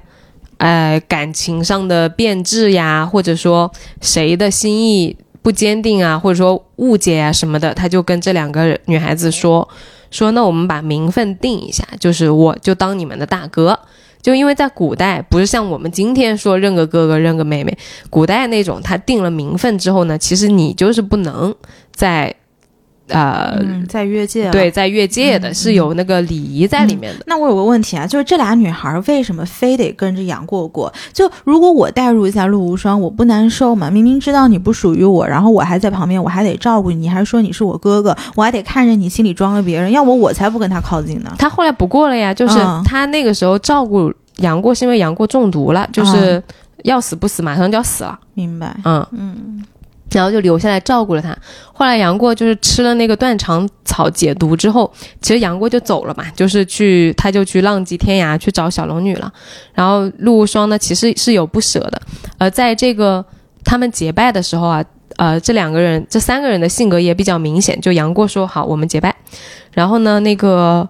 陈英啊，就没说话。就陈英，她是一个比较内敛的人。陆无双其实她眼泪就流下来了，就因为她其实心里面知道，就是那其实我们就是没有可能了嘛。对，但是呢，呃，定完这个名分之后呢，后面我会讲到，就是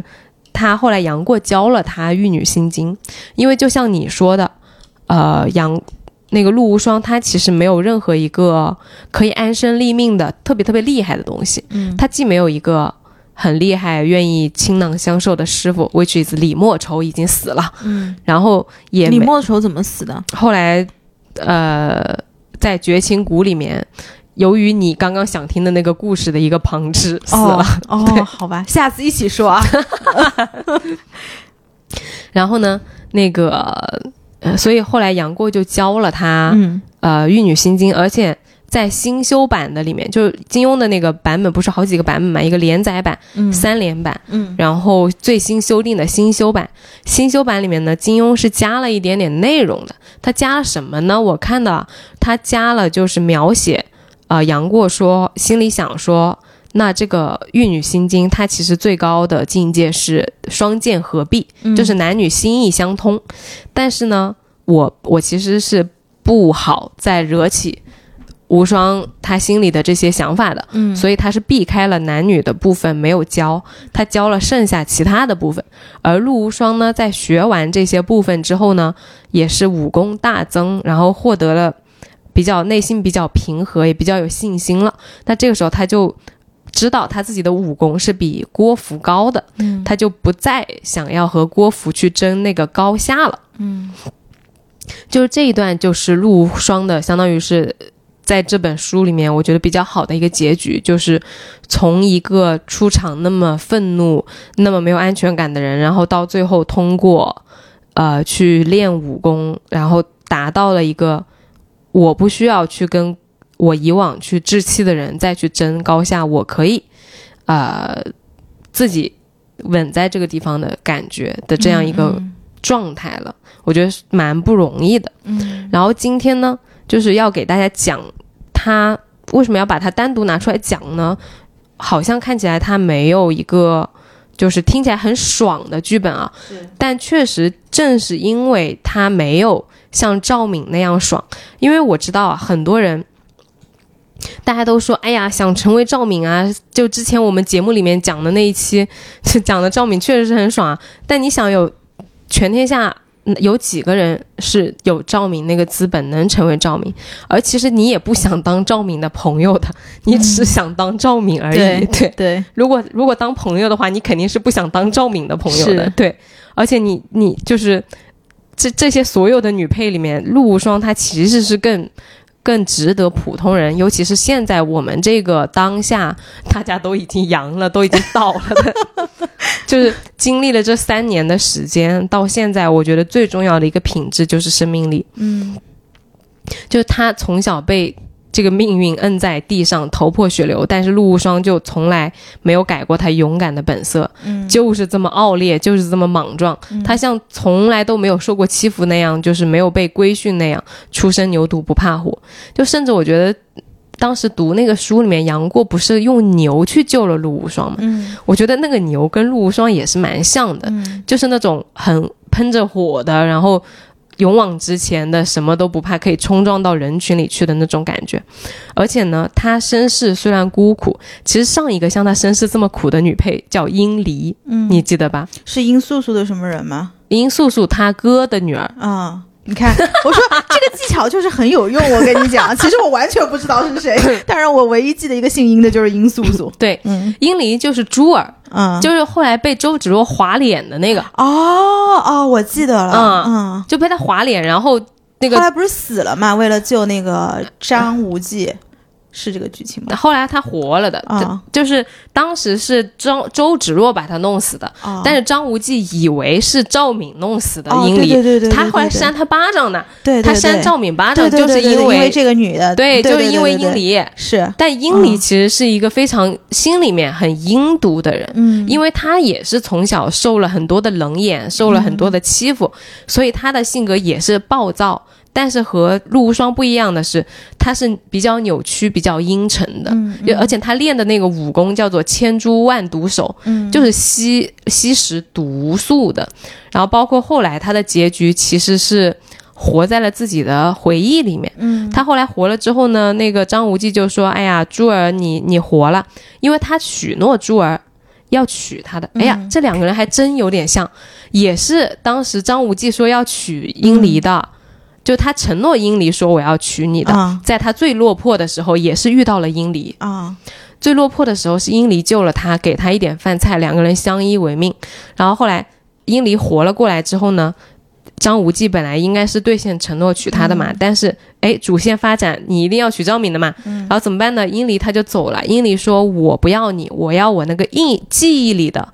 那个阿牛哥，理解了所以他其实是活在了回忆里，哦有一点，我感觉有一点精神不大正常的。但是你看陆无双在经历了这么多困苦，也是跟杨过跟男主角相识于微，两个人水火患难，最后呢，他还是傲然的鲜活的，哎，从李莫愁的手下逃走，我就要踢翻你的老窝，我就要打你那个最软肋的地方。而且他最后的有也有一个开放的结局，就金庸也没有把他困在爱恨里面。他虽然没有得到杨过，但是他得到了他就是整个人的生命里面能够支撑他去走荡江湖的东西，是什么呢？他的武功和他内心的平静。哦，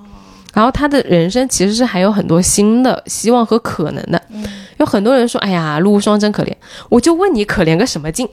你说你的初恋是杨过《神雕大侠》嗯对吧？有那么甜的、那么温暖过你生命的人出现，然后又教了你武功，你又有一个这么样的表姐，我请问你有什么好可怜的？是你只要自己谁说他可怜啊？就很大家对他的认知都是这样子的。对，嗯，对，但是其实你接下来的人生是你自己可以把握的呀，嗯你只要就是能自己稳稳的走好，其实你这个牌走到现在已经是非常漂亮了。我觉得，嗯我甚至就觉得她这股子就是这个支棱的这个劲儿啊，一点都不像一个女配，我觉得她就是个主角。你我感觉你自己个儿就帮他那个主角光环的 spotlight 给他打上 了。对我就觉得她对就真的就是是女配里面非常不女配的一个人，嗯因为很多女配都是要配合主角的，嗯但是她而且她不是那种讨好的人，她也不是那种假装温柔的人。金庸里面很经典的女配就是，呃，小呃双儿，嗯，然后那个那个双儿是谁的？双儿你是不知道的，这是个超纲的角色，我再给你是吧，想我一个我你好知像道知的。道是《鹿鼎记》里面的吧。对对对对双儿对对，然后那个那个韦小不是张无忌的那个最温柔的那个人叫什么来着？后来去波斯的那个，不知道。哎，一下子卡住了，就是也是非常非常温柔，给他嗯当丫鬟的一个。 OK，然后包括在杨过这个里面，公孙绿萼也是很温柔的。你知道公孙绿萼是谁吧？公孙止的女儿。 对。同学们，技巧记住了啊！ 尤其是这种复姓啊，是特别的好记。是的，然后呢，她她就是一个，包括之前我们在以前的节目里面讲的那种什么。殷素素，嗯，本来很凶的，嗯，然后结果跟张翠山一结婚，就变成了一个良家妇女，嗯，然后那个什么，那个令狐冲的那个叫什么来着？小师妹，嗯，然后还有那个夷夷陵都是很温柔的，嗯，但陆无双就是一个很暴躁的女配，嗯，就是你所以他拿到了女配的角色呀。你看金庸老先生的这个 preference 是非常明 显的，对，不是、啊、女主角也很温柔的呀，哦一个个女你那个小柔女是不是？对呀、所以就是说，你越主角他越温柔，然后呢，我还不越界，我还不管你，我把所有的自由都给你了，然后呢，我自己跑了，你不来追我，你跟人家挑衅，That's fine。你 说是不是？这是不是完全就不符合常理？就就就小柔女这一对啊，我迟迟没讲，嗯一个是因为 她有一些就是很异于很跟常理不大一样的东西，对确呀实是。是你，你很难去讲，要花很大的力气，所以我就嗯一直懒得准备。但这个女配是我今天想讲的，因为她这个不讨好这个部分，我觉得也很很有意思。但是你知道吗？就是像这样的人，他也的确要遇到一个像杨过这样可以接住他不讨好品质的男性，嗯他的这股生命力他才能够放出来。对如，果你遇到一个男生，他就是那种。哎呦，你怎么你这一点都不温柔，七七八八的，他整个生命他就枯萎，他没有办法再往前走了。哎，这个就是对我接下来想讲的，嗯就是杨过和陆无双之间啊，他其实除了爱情之外，我嗯觉得有一个非常重要的东西，就是相互接住了对方的生命。嗯，因为很多人就经常说，哎，包括郭襄，大家老是说，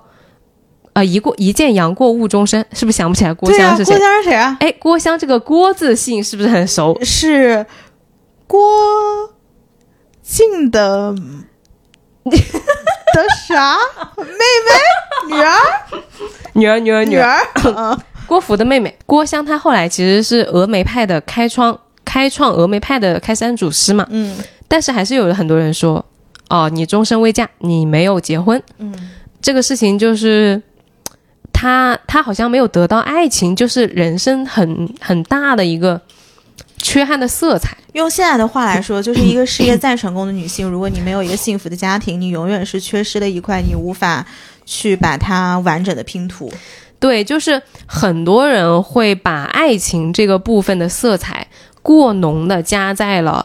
女性身上，女性身上，嗯对的。而就像你刚刚说的那样，其实除了爱情之外，是有其他更重要的东西，在我们遇到别人的时候，别人能给我们的。嗯它不简简单单的是爱情，就是被接住了。对于那个陆无双来说，这么一个泼辣、浑身带刺、动不动弄死你，然后扇你巴掌的人杨过，他就是能受住。嗯他虽然经常也挑你的刺，说你容易生气，然后激怒你，嗯然后怎么着，但他行为上是一直在保护你，是嗯一直在是是帮你的。而且通过他其实是知道的，因为他武功高嘛，嗯所以陆无双你怎么样去害他，怎么样去伤他，她其其实实是安全的。嗯你伤不到他，他是知道你这样张牙舞爪的小姑娘呢，她不会被你激怒，她知道这是你自己的这个性格所致，跟她其实是一样的。嗯嗯嗯，那你碰到这种人呢，陆无双他就是感觉到了温暖，他卸下了他那个保护的壳儿，嗯然后到安安静的扑在了杨过的怀里，嗯然后再到后来看到杨过，他又很放心、很开心的说：“哎，你又你出现啦，哎，你怎么受伤啦？怎么怎么？”然后再把那个手帕交给他，然后祝福他跟陈英可以快乐的时候，其实陆无双他的生命从遇到杨过之前也是很悲惨的，也是只有李莫愁，就他爹妈被李莫愁杀完之后。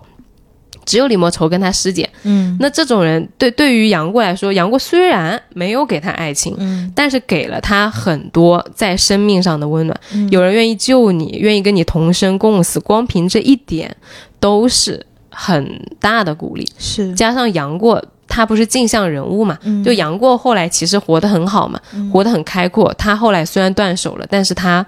呃，练了很高的武功，然后受得了大家的尊重，然后在江湖上也有很好的威望，都是这一帮人都是承认的。而对于陆无双这个，从一开始遇到他是一个毛头小子的，是一个镜像人物的人来说，你断了手，然后你无父无母，然后你就无依无靠，但是你活得这么好，本身你这个人类样本、对我而言也是一个很大的鼓励。嗯，所以我觉得陆无双和杨过之间。谈爱情真的是不够太的，浅了。对的，嗯对的。而杨过更不用说了，就是如果说小龙女啊，是她懵懂时期的那个女神，是可望而不可及，是你不敢刚开始去触碰她的那个人。陆无双就是她出了古墓之后，一起跟她探索未知的那个初恋。就她从一个混沌小子，她其实是刚开始不知道怎么尊重女生的，她觉得女生就就是麻烦，然后就是会生气，然后就亲你一下怎么了？我看都看过了。然后到后来变得稳重，到后来避开，主动避开，不要去挑起别人的这种男女之情、相思之情。陆无双在当中发生了一个很重要的作用，嗯因为通过救他，通过调侃他，通过克制，然后传授《玉女心经》，希望陆无双自己去独立。那个那个当中有很多的火花四溅和恣意，杨过当时的那个天性啊，就是充分的被抒发，他也是被陆无双接住的呀。你换一个陈英，他要是第一眼遇到陈英，他的那个风流的。那个调皮的样子，他在陈英面前全部要收住的。他通书没有在第二个女生面前表现出这种很随性的喊别人媳妇儿的感觉。嗯他敢不敢喊陈英媳妇儿？他肯定是不敢的。对，他看到郭芙，他别说喊郭芙媳妇儿了，就是自卑啊，嗯就是一整个自卑。对，对，然后其他人就是跟他是很有距离感的，而在陆无双面前，他就跟两只小狗一样，就是我弄你一下，你弄我一下，就非常的自然。而而在小龙女面前呢，她是被带领的，因为她小嘛，刚开始遇到的时候，师傅嘛，一点点教她对武功，她是没有这么活泼的对手戏的。如果没有陆无双，你根本就看不到年轻的时候杨过有这么活泼的一面。嗯啊，所以对对这两个人来说，他基在陆无双面前，杨过基本上四个字就是尽显本色。哦，嗯。所以我会觉得说，你所有的轻薄无赖、天真童趣、机智勇敢，包括你的性欲望的部分，全部都得到了，在这个女生面前得到了承认，得到了接住，被接纳了，呃，被肯定。到最后，你们俩都愿意为对方去死，对，为对方献出生命。后来相互交付了一本武功秘籍，我觉得这个就是怎么说呢？男女之间除了情不能有义嘛。嗯是有道理。我在想，这三个人就是包括杨过的这些感情的支线，你觉得如果放到了现代，以一个现代的视角去看这些人，你觉得杨过最后还会选小龙女 吗？就是杨过最后跟小龙女在一起里面，这个爱有多少，承诺有多少，然后义有多少，或者是需要有多少？我觉得这可以放在小龙女那篇讲。嗯，因为小龙女跟她也是很，我觉得是很复杂的，因为小龙女不是一个很单薄的人物，很多人说小龙女就是动不动就离家出走啊，然后没有什么灵魂嘛，就不会讲，不怎么会讲话的。嗯，但其实小龙女是一个很有灵性，然后她能够在更高维度上去笼罩住杨过的那个感觉，嗯因为陆无双他像杨过的玩伴。对，但是小龙女是杨过的那个家，嗯，就在陆他有点像他的锚点，对，嗯，就是陆陆无双面前，杨过是一个杨过是跟他平等，甚至是高的，嗯就杨过是照顾陆无双的，但是小龙女可以照顾杨过，嗯 嗯，那我觉得现在的视角，他依然会选择小龙女。对对， 在小龙女在陆无双面前，她很跳脱， 嗯但是在小龙女面前，她很稳定，嗯嗯，呃，我这个插播一条啊，我前几天就是，呃，看那个小红书的时候，我刷到了一条，就是讲那个八仙过海，我不知道你看没看过，没有，就当时呃是一个很古早的，好像是跟新加坡合拍的，里面有也有新加坡演员的，然后里面八八仙嘛，就是嗯讲吕洞宾和何仙姑啊，还有什么卢什么角，就是哦，我好像知道，嗯就是不是他们过海的时候还有一个葫芦的，就是最后啊，沉、对对对对对对就是坐对着，那个 葫芦然后对走对了，对对对对对，那个剧情其实我已经忘得差不多了。嗯但是呢，我前几天刷到一一个对话，就是何仙姑和吕洞宾的对话，我觉得非常有借鉴意义，嗯写的很好。那个时候的编剧哇，太牛了！他对话就是说，何仙吕洞宾问何仙姑说：“啊、何仙姑是否喜欢吕洞宾？”嗯然后何仙姑听完之后就笑了。何仙姑说：“哦，那吕洞宾是否又喜欢何仙姑呢？”嗯然后那个吕洞这两个人就是相互问，然后何仙姑就说：“你看啊，虽然是八仙，我们都是相互照应的，但是出问题的时候，你看这八仙里面有你吕洞宾的师傅，有你吕洞宾最好的兄弟，但是出事的时候，你最担心的人是我何仙姑。嗯而其实我也不用说的，你经历了这么多，我都愿意陪你同生共死，你也是我非常非常在乎的人。然后完了之后，吕洞宾说：“哦，那这个其实我们两个人的情分到这儿，能不能叫爱？能不能叫喜欢呢？其实我们是可以，就是当然可以，结我觉成得当夫然可妻以的，对吧？嗯但是呢，何仙姑就说说，那男女之间除了有情，难道不能有义吗？嗯啊，所以他们这个对话就点到这里，就就我就看到这就是结束了。然后这个标题就叫“男女之间是不是除了情能不能有义”，然后我就觉得很有意思。就是如果说今天何仙姑你的性别是个男的，那吕洞宾我这么在乎你，好像是没有问题的，因为你是我最好的哥们儿。嗯但为什么一变成了一个女的，我跟你好像一定要有一点爱情呢？就嗯不能也是义吗？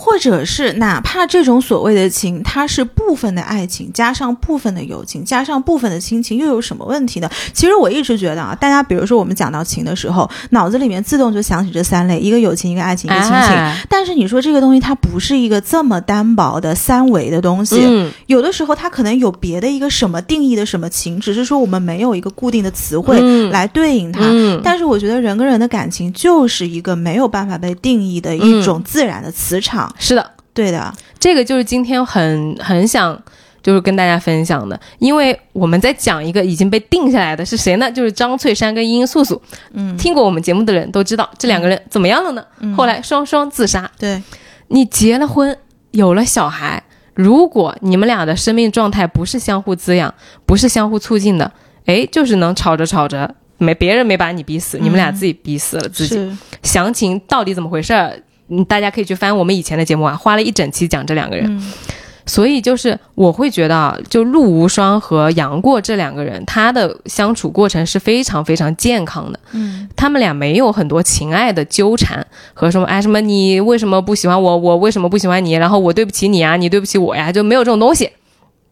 双方在交互的过程中呢，都是逐渐的相互打开了自己的安全边界，展开了自己的赤诚，然后一起面对困难，一起保护对方，然后一起获得对方的支持和信任，而且都没有沉溺在原地，都是不断的进步、不断的成长的，这是非常滋养的关系，也是非常幸运的那种亲友的关系。嗯，这个我觉得这远远超乎于所谓的工具人，不是说没有跟你结婚的人都是工具人的，好吧对对，吧？就还是特别结果导向了。，对呀、对对啊，所以对于陆无双来说，大家也我真的觉得完全不用担心。一个已经走到这里的女孩子，一个已经在李莫愁这种大魔头手下活了二十年，还这么热烈、这么阳光、一个人，这么硬核、这么骄傲的一个人，她没有阳过，肯定能走得很好。嗯，对，而我们生命中如果能多一些像杨过和陆无双这样相互成就的关系，少一些盲目和冲突，比如说郭芙，比嗯如说张翠山跟殷素素，而多一些支持，其实不管是男的还是女的，都是在生命里面非常值得感恩和非常值得珍惜的，嗯因为不是只有相守才是结局的。而两个人的影响也不是看时间的长短，不是看表白的深刻，是而是他可能有的时候在你生命里面出现就是几天，嗯他可能就救了你几次或者一两次，你之后都没有再见过他了，但是他就是给你带来了翻天覆地的变化。你跟他在一起，你们俩相互影响、交互，都走向了自己人生的新篇章和新格局，嗯这个是很宝贵的。嗯而结局，金庸我刚刚说的那个改写的部分，就是陆无双武功大增，然后获得内心平静，不去跟郭芙计较，而杨过也增加了思考，不要去撩拨陆无双的那个部分。我觉得是金庸他对于陆无双和杨过这两个人都是有人物成长的期待和祝福的。对，他希望这两个人物都更上一个层次，都在心性上更加成熟和更加独立，是一种我觉得是深深的祝福他们走得更远。哦，精彩！这段我哎，今天这段我很喜欢，对呀、啊对对呀、鼓掌，对不对？ 可以可以。嗯哎，今天这个本子不错，对，可以，对非常好。改了很久了嗯。，是的，是的，是的。哎，其实我听下来这么多期，我觉得陆无双在你今天的讲解下，是我喜欢的人物里面的前几名。啊， OK 的，因为其实我一直对于义气两个字是非常看重的，不管是对于朋友来说也好，或者是对于亲密关系，或者哪怕是上下属关系，比如说我跟我的小朋友，或者我跟我的上司之间，我觉得或者是有一些我的夫妻朋友之间，他们哪怕出现了很多问题，但是我会去。看这对夫妻之间是不是有义，是不是有这个义气的部分在。如果只要这个部分在，其实你们的精气神儿就在，你们的团魂就在，很多东西你们是可以共同过去的，而不是说真的，我这段夫妻如果今天出问题了，是不是男的出轨了，女的出轨了啊？然后我就一上来劝你们分手。我觉得义气才是两个人之间相处的这个团魂，是的，对。嗯，不管是夫妻还是朋友，任何关系，包括你跟你的上司之间，呃，因为我觉得，比如说我们跟上司之间，我们有我们的立场，上司有上司的立场，你不可能永远要求对方站在你的立场去帮你想最适合你的决策。但是，如果你跟你的上司之间是有一个义在的，which 这个义，我觉得每个人有自己的定义，你也可以在你们的关系中去感觉。这东西是一个非常主观的东西，不是说今天我给他下了定义，你就按照我的定义去追求这个东西。我觉得它不是这样的。但是如果你能感觉到这个义气在，就你们两个的关系，这个团这个团是 OK 的。好，那我们其实今天就是带着金庸对这两个人物的祝福，我们来都来了，祝福大家在你的生命里可以遇见这样的人，你可以去成为别人生命里这样的人。不论你的过去如何，相信你的未来会好。我们会有很多很多的一起和故是事的，。是的，是的。那今天其实上节目这一天呢，也是呃临近年末了，所以咱们也借这期节目来祝大家能有一个平安的二零二二年的尾声，以及嗯祝大家有一个、呃更欣欣向荣的二零二三年吧。好，嗯，行，那也欢迎大家在评论区跟我们互动。你还是可以每周在小宇宙、网易云音乐、荔枝 FM、喜马拉雅、苹果 Podcast、Spotify 等各大平台找到我们。今天的节目就到这边喽，拜拜。拜拜，希望你今天也开心。